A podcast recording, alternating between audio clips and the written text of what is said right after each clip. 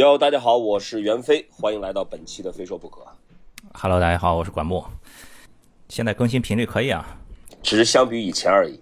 嗯 上一次在这个节目的最后，咱们不是说有几个选题可以聊吗？所以今对儿咱们先聊哪一个？对，也非常巧，上咱们不是说要聊聊滑板硬件嘛？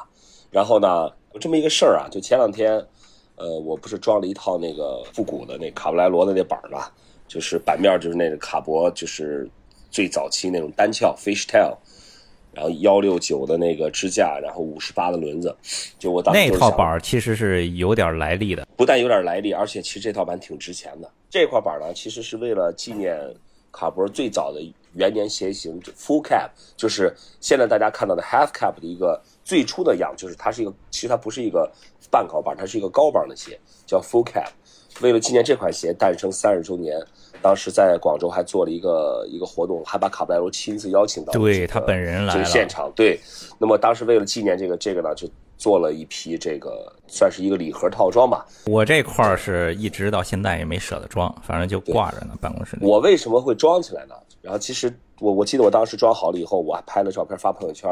那个吉米就说：“我说我操兄弟，你这套板儿，我操你你这套板儿简直是你把它装起来了吗？你要用它吗？”他说：“我愿意用我的一条胳膊来换换这套板儿。这个板儿在易贝上大概现在可以拍到一千欧。现真在的假的？对一套我觉得还是一个版面？一套呃，应该是一套一套，它是个套装嘛。哇！呃，版面版面还有你那个 Indy 桥还有伦都是卡博签名的款，签名款，包括 Bones 的轴承。它其实这套这套，如果你当滑板硬件来买，这套也不便宜。后来我就把这板划划了以后，我就拍了一些照片发到朋友圈。发了之后，当然大部分人都是说我这板好看、帅啊、复古啊，什么就是，呃，都都知道这板的大概的它的它的来历。然后也有一些朋友说：“哎呦，袁老师啊，你也开始玩陆冲了？”然后还说：“哎，这个陆冲在哪买的？就好好好看哦！”哎呀，我就挨个挨个回了几个，我跟他解释，这不是陆冲，说这是滑板，这是复古滑板啊。我说我说这个可能看起来跟现在的陆冲板有点像，所以咱们今天就说说咱们这个滑板吧。从这个刚才这个 old school 版和陆冲的小误会开始以后，咱从哪儿开始说呀？你是按照时间你以前用过的，还是你现在手头上有的？啊，我就这样吧，我也咱也不从国外开始讲了，我就讲讲我从九二年开始滑板到现在，我都滑过什么样的版型吧。好，啊，我我是九二年开始接触到滑板，最早是在电视上看，这个其实在很多以前的采访中都说过。但是我真正第一次上滑板是在哪儿呢？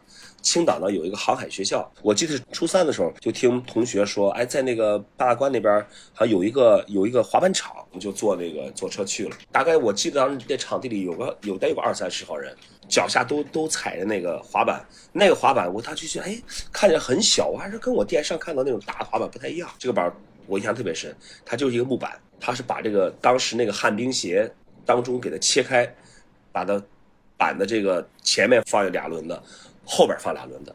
我说到这儿，你是不是觉得这这个很熟悉啊？这个板儿？是啊，这不就是最早七十年代的对啊那种？，就是美国那狗镇滑板刚开始出来的时候，一个板儿就溜冰鞋，这不就是那个雏形吗？那这个板儿你也滑了？对我当时上滑的第一感觉就特别不稳，站上去就是它不像现在滑板这样，你还可以蹬，它那个板儿你如果单脚一蹬就歪了，你想它溜冰鞋轮子很窄啊。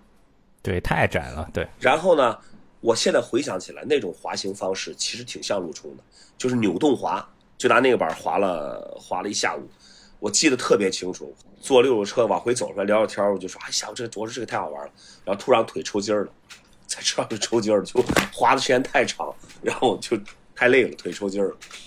后来我就经常去就就是放学溜达，在一个体育用品店，在大窑沟那儿。青岛的这个朋友肯定都知道大窑沟是哪儿啊？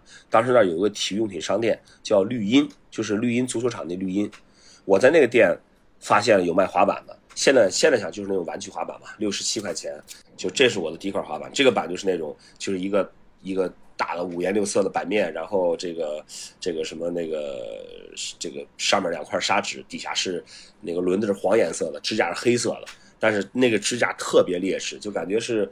就就跟比比直的差不多粗不了多少吧，就是这么一块板，也没有轴承，轮子里边那个那个转的它是那种散珠的轴承，速度非常非常慢，轮子也不是聚氨酯塑料的，这是我的第一块滑板。当时拿那板，我就就是已经会蹬板了嘛，就蹬，总感觉这个板蹬十脚跑五脚那种感觉。我还在想，这是怎么看电视上那些板都滑的巨快，为什么我这板这么慢？我是不是这个技术问题？还是是不是他们在下坡上？就是有了这个想法之后呢，我就跑到八大关，找了一个下坡。我现在想想，我也忘是在哪条路了。然后我就准备就是准备冲那个下坡嘛。当时已经滑了一会儿了，觉得自己技术还还行了。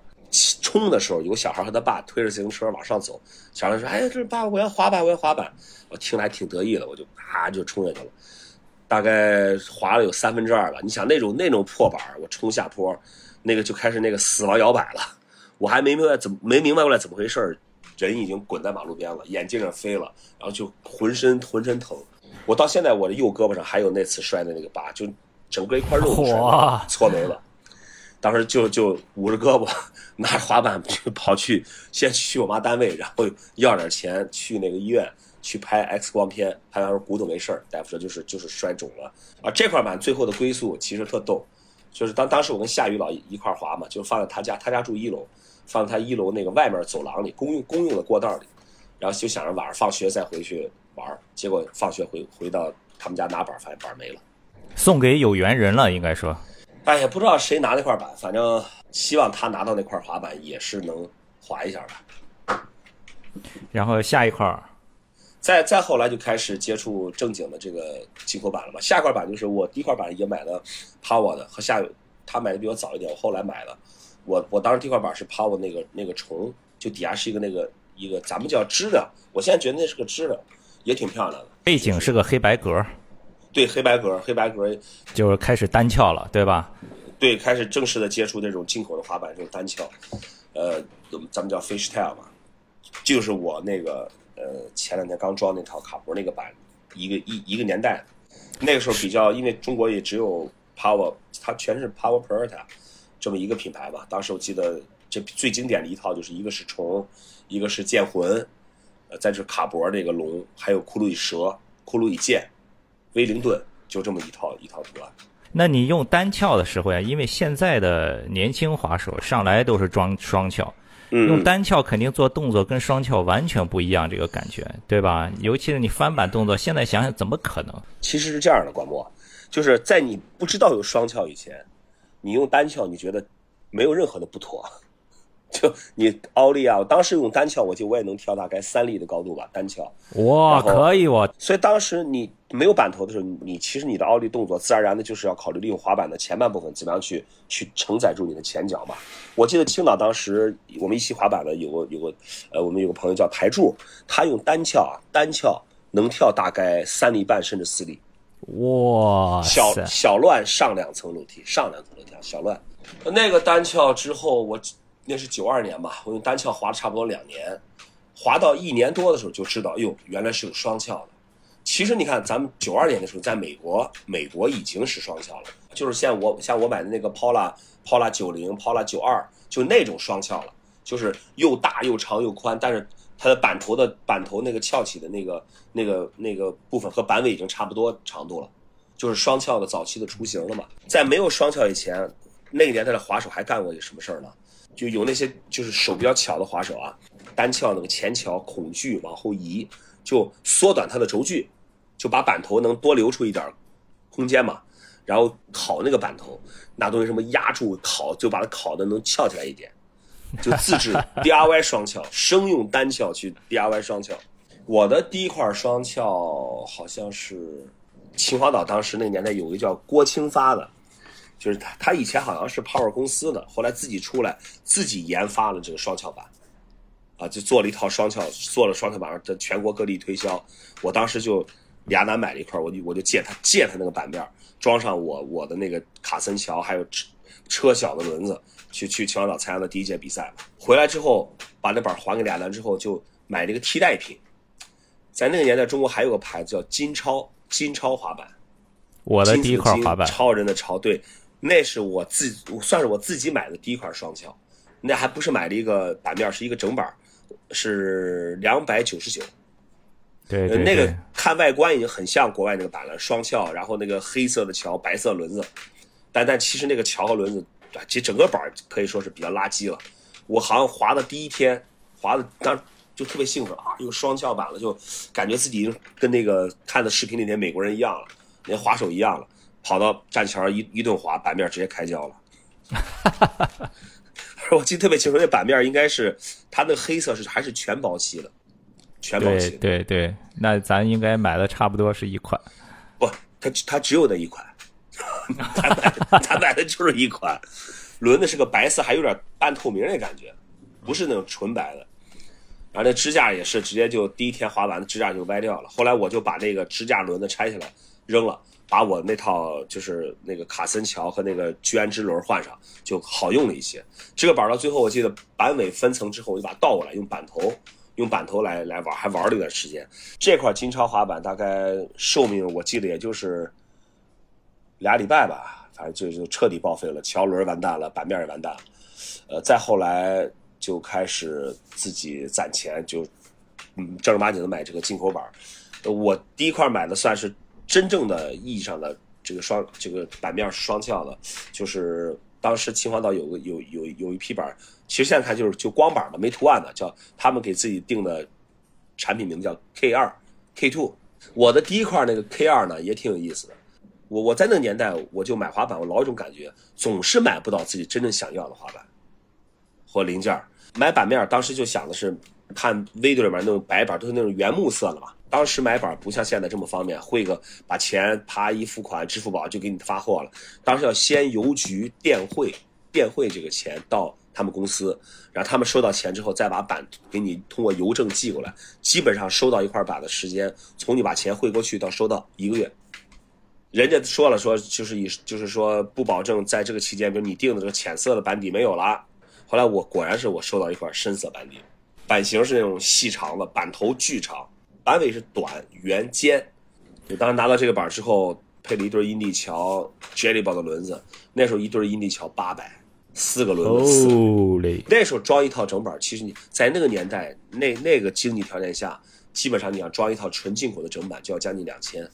相当于现在多少？这我没算过，反正那个年代，反正房子一套也就是几万块钱吧。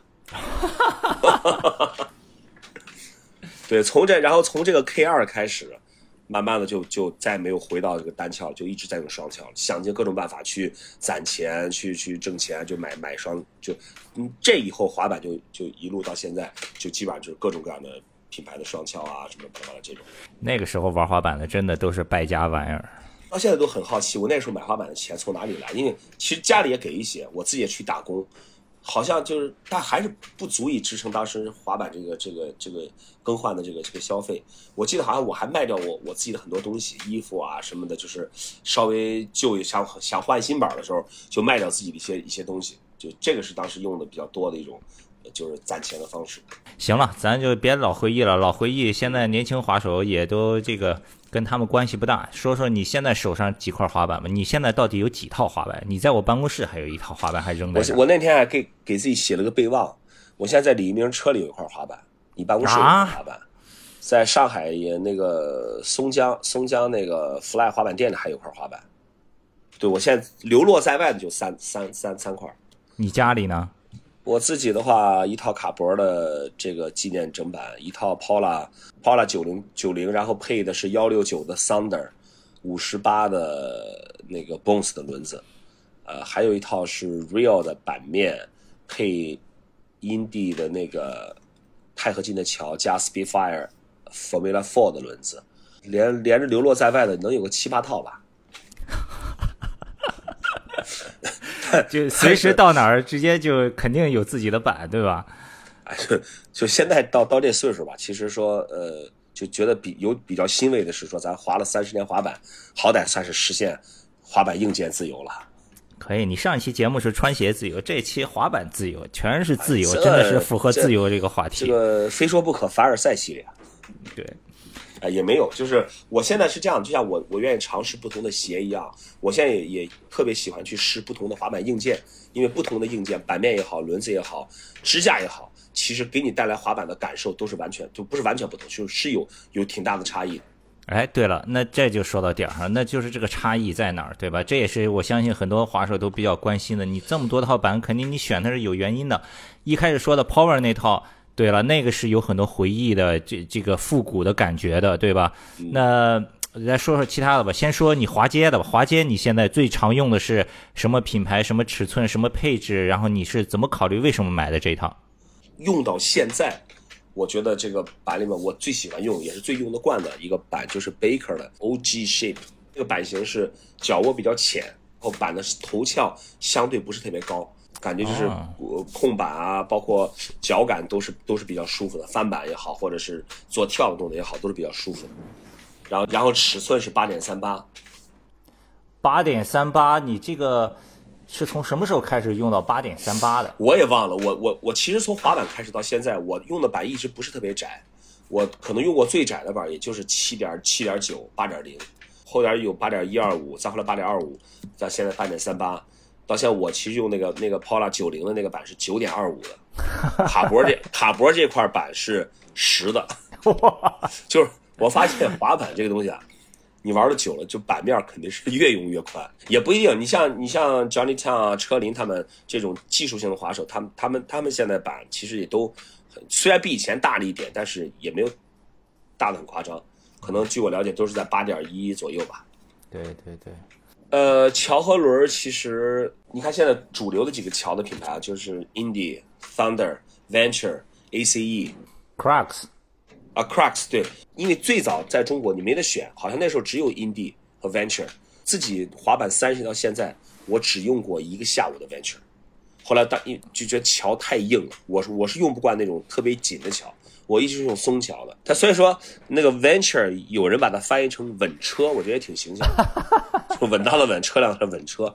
后来很偶然一次机会，那时候是呃九九年湖州湖州第一次比赛，他请了一个国外的滑手，那个那个滑手那个是是那个牌子的，就是那个 consolidation 是吧还是什么？对对对，反正念有点别口。他是当时他用了一套板之后是呃被辗转卖到我的手里了。那个那个板面是板面就是那 consolidation 的，然后那个桥是 crux，轮子是轮子的牌子我忘了，但那个轮子特别有意思，我们当时叫它子弹轮，是那轮子周围打了像左轮手枪一样打了一排孔，它应该是为了减轻重量，它打了一一圈一圈孔，对，那个板当时确实挺轻的，我当时呢就是用那个就用 crux，我就发现哎，为什么 crux 的桥带它它不会爆，它怎么用它不爆，后来我。就从这个开始，我那段时间大概有两两年的时间，我就特别钟情于 Crux。中间还掏了个洞，还轻点哎，对，中间还有个洞。当时有有一个说法，那个洞是开瓶器，其实不是，不是那个洞，你拿那个洞开不了瓶盖的。你现在这套板上这桥用的是哪一个？我现在基本上就是就是两个牌子的桥了，就是 Thunder 和 Independent。嗯，就是可能在 Independent，它可能比如说它。无论是滑街还是滑碗池，它的转向是都是真的是特别灵活的。呃，这种灵活程度，可能我觉得在碗池里面的优势会体现的更更明显一些。那 Thunder 这个桥就是它它也灵活，但是它不同于 Indy 的是，我的脚感是感觉 Thunder 它它会比较有韧性，就好像它给你的脚的反馈压下去，在转向的时候，它会给到你一个反馈。就是感觉很有韧劲儿，Indy 是很灵活，它可以随着你的这个方向转向去，它就是去就比较灵活的转向。但桑呢，它会它会反过来给你一点回馈，就让你觉得这个桥是很有韧性。嗯，就给给油油的啊，给油油的。那现在你用的轮是什么？轮子的话，就是用的最多的还是 Speedfire。早早先就是用用 Bones 用的很多嘛，Bones 都觉得轮子就是其实现在也也确实很好用，但是好像 Bones 现在在整个国内是面临一个缺货的状态，好像货不是特别多。就 Speedfire 的轮子，它它既可以给你提供一个舒服的硬度，然后你在于比如在做 Power Slide 这种这种时候，你会觉得哎，它不会因为轮子过软导致你好像就就滑不出去，也不会因为过硬导致你啊就就打滑了。它这个轮子的配方的软硬度是是是比较比较舒服的，呃，在滑街的时候，即使相对比较粗糙的路面，它给你脚步的一个一个反馈也没有那么的震脚。轮型你喜欢哪种？首先我自己是不喜欢那种螺母凸在外面的轮子，我最好是轮子可以把螺母包住一点。呃，那就是两种轮型，一种是那种就是滑街就轮子小一点的，我用的我喜欢接触面比较宽的轮子。现在用的那个 Bones 那套是应该是它的那个 STF 的 V 五 V 五还是 V 四的轮型，它那个轮子就是，呃，你从正面看就是就是一个接触面比较宽，然后就是一看就特舒服的那种那种轮型。其他的那些小东西，什么轴承啊、五金啊、砂纸啊，有。呃，砂纸呢，我我用到现在，我用很多 Jessup 也好，或者是呃那个 Mob 也好，不喜欢用太粗的砂，我喜欢也不喜欢太稀，就适中。适中的就就比就比较舒服一些，它有有一种那个砂就是沙粒比较粗，我觉得那个砂纸我觉得看起来就好像，呃，滑大概三天你鞋就就会报废了，呃，而且自己不是特别喜欢用彩砂，就老是感觉彩砂那个沙粒掉的特别快。那你就是纯黑，但你贴的时候会标记一下板头板尾吗？会，呃，我最早就是最简单的一个办法就斜着贴，就是故意把那个板尾的把后面留一个边儿，就是砂纸斜的。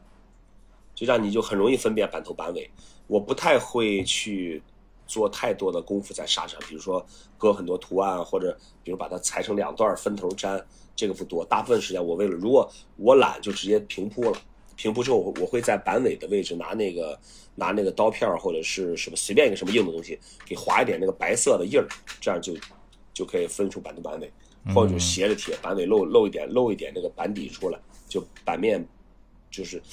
斜一下，就你你就能看出来板头板尾的区别。轴承也很重要。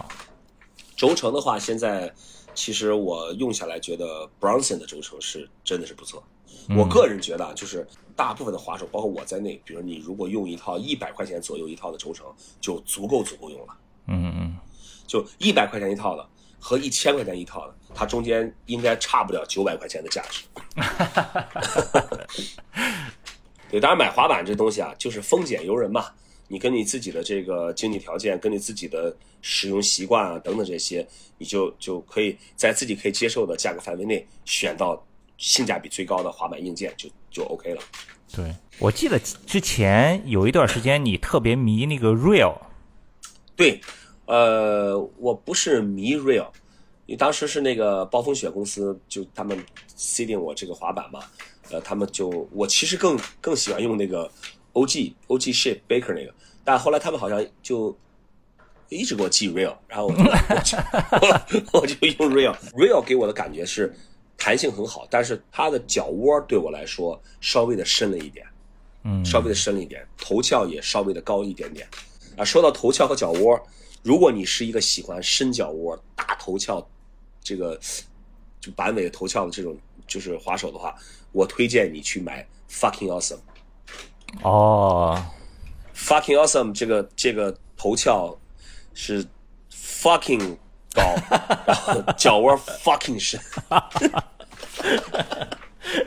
就这个板一看就是你绝对是要那种够野、够造、那种有劲儿的滑手才能驾驭到这个板的，就真的很符合他这个品牌的这个这个风格，包括那个包括 Hockey。就绝对是你，你如果是那种喜欢大动作，然后喜欢大 pop 的这个滑手啊，就 fucking awesome，绝对是你 fucking 好的选择。可以，可以，可以。